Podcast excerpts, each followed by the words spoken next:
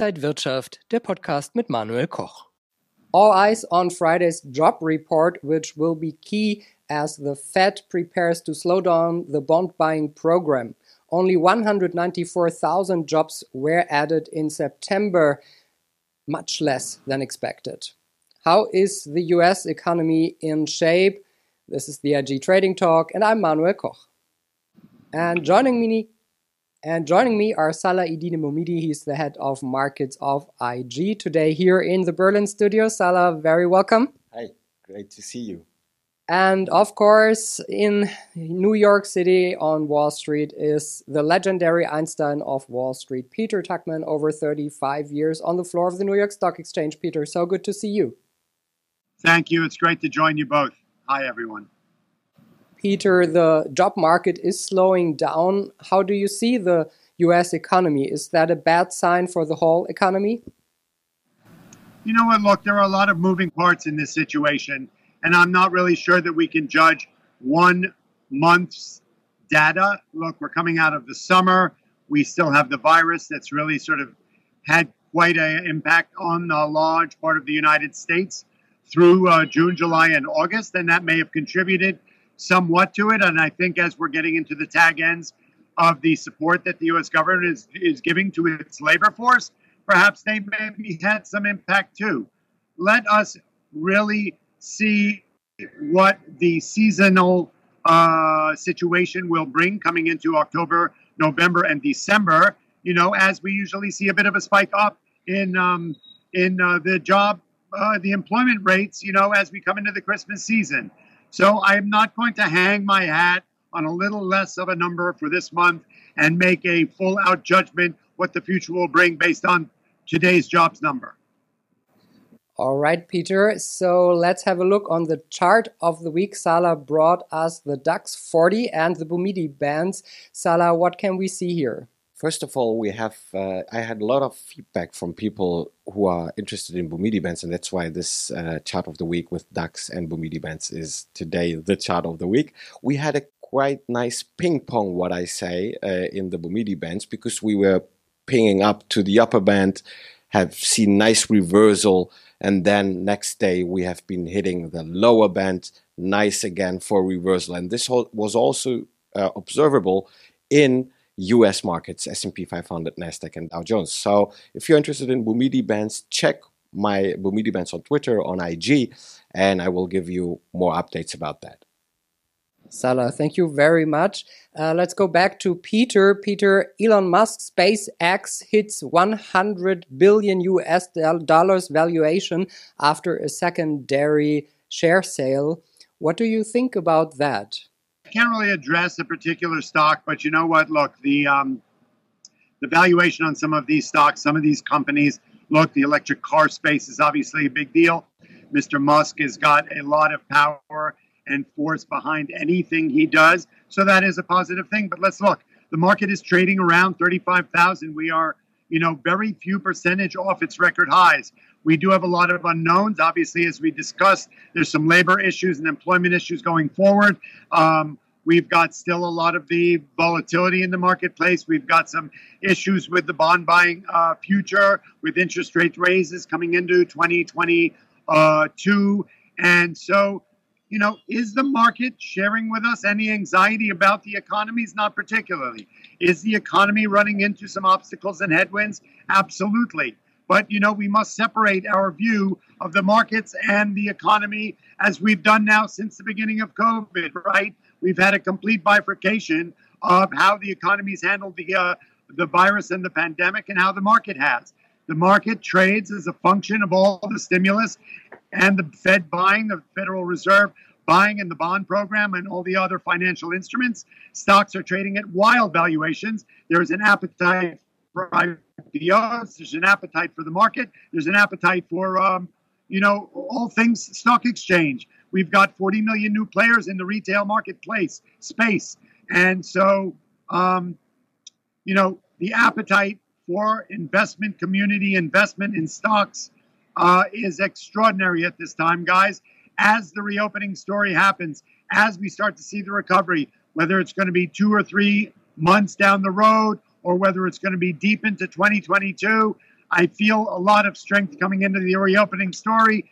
I feel a strong recovery coming, but it may not be for a little while. Yet the market seems strong.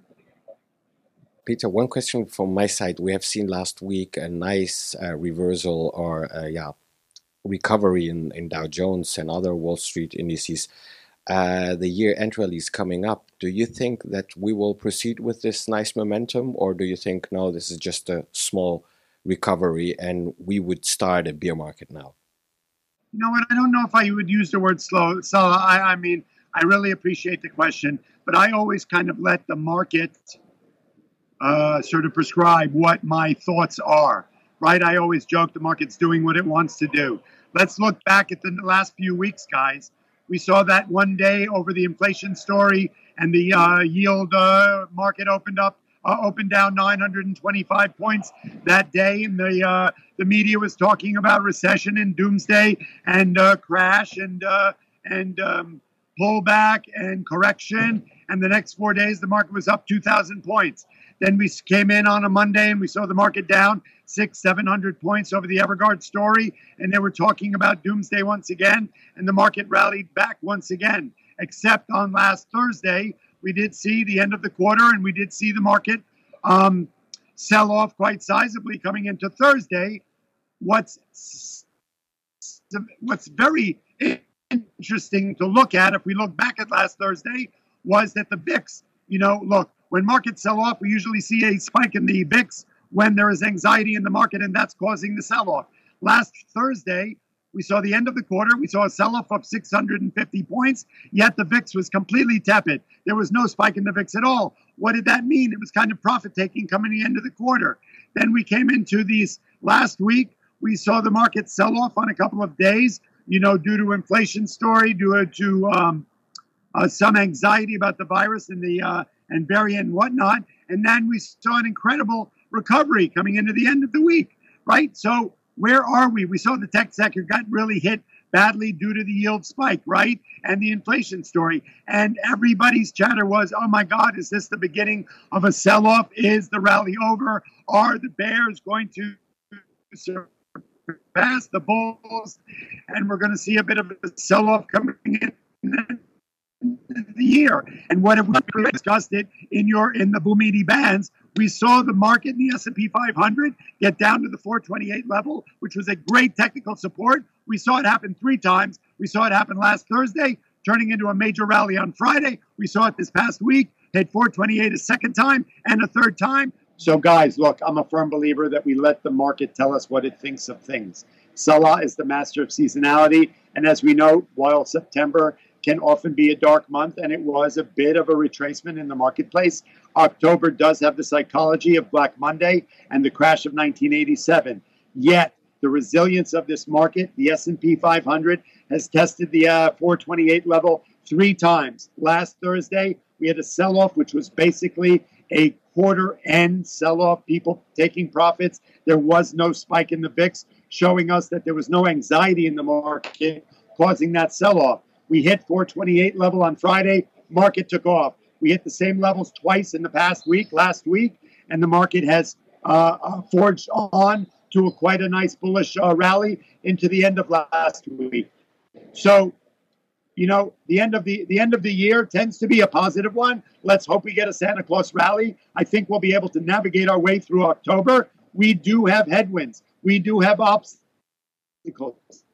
Obviously, the virus is still an obstacle. Obviously, the idea of the tapering, we'll see in November, in early November, when the Federal Reserve decides what it's going to do with interest rates and the taper. But I would say that uh, the uh, the employment number of today, or, or, or this the, the most recent employment number came out, which you discussed at the beginning of the show, 149, 194,000 jobs being created, much less anticipated, may really kick the tapering story down the road a little bit. I feel here on the floor of the exchange, we see a huge appetite for the marketplace, for IPOs, and what not. And I'm hoping for the end of the year that we will see a, a continuation of the bullish sentiment. Peter, and one very last question. What are you holding in your hands? We see something like a ball. What is it? A ball that says, keep life fun, guys. So you know that I've been through some challenges over the last couple of years, having COVID. I had any physical challenges with long COVID, with surgeries and whatnot. And I just recently had two surgeries on my left shoulder. So for one reason, I carry the ball to remind me not to pick up anything heavy with my left hand. And then I always want to remind myself that we need to keep life fun, guys, right? That's what it's all about. Wake up every morning with gratitude. Be, find something you love to do, which all three of us have found that we love to find in investments and in markets, right? And then just find some kindness and uh, and love your fellow man and woman. That's it. I love that very much, Peter. I appreciate that, and uh, I wish you all the best. Just remember, guys, keep life fun. Keep life fun. Thank you so much, Peter Tuchman, the Einstein of Wall Street, over 35 years on the floor of the New York Stock Exchange. Peter, I appreciate your time. Thank you very much. Thank you, guys. Love to you and Salah. And Salah Idil Mumidi, the head of markets at IG. Thank you, Salah, for joining us today here in the Berlin studio. And thank you guys for watching. This was the IG Trading Talk for this week. More information on IG.com. Thank you and take care. Und wenn euch diese Sendung gefallen hat, dann abonniert gerne den Podcast von Inside Wirtschaft und gebt uns ein Like.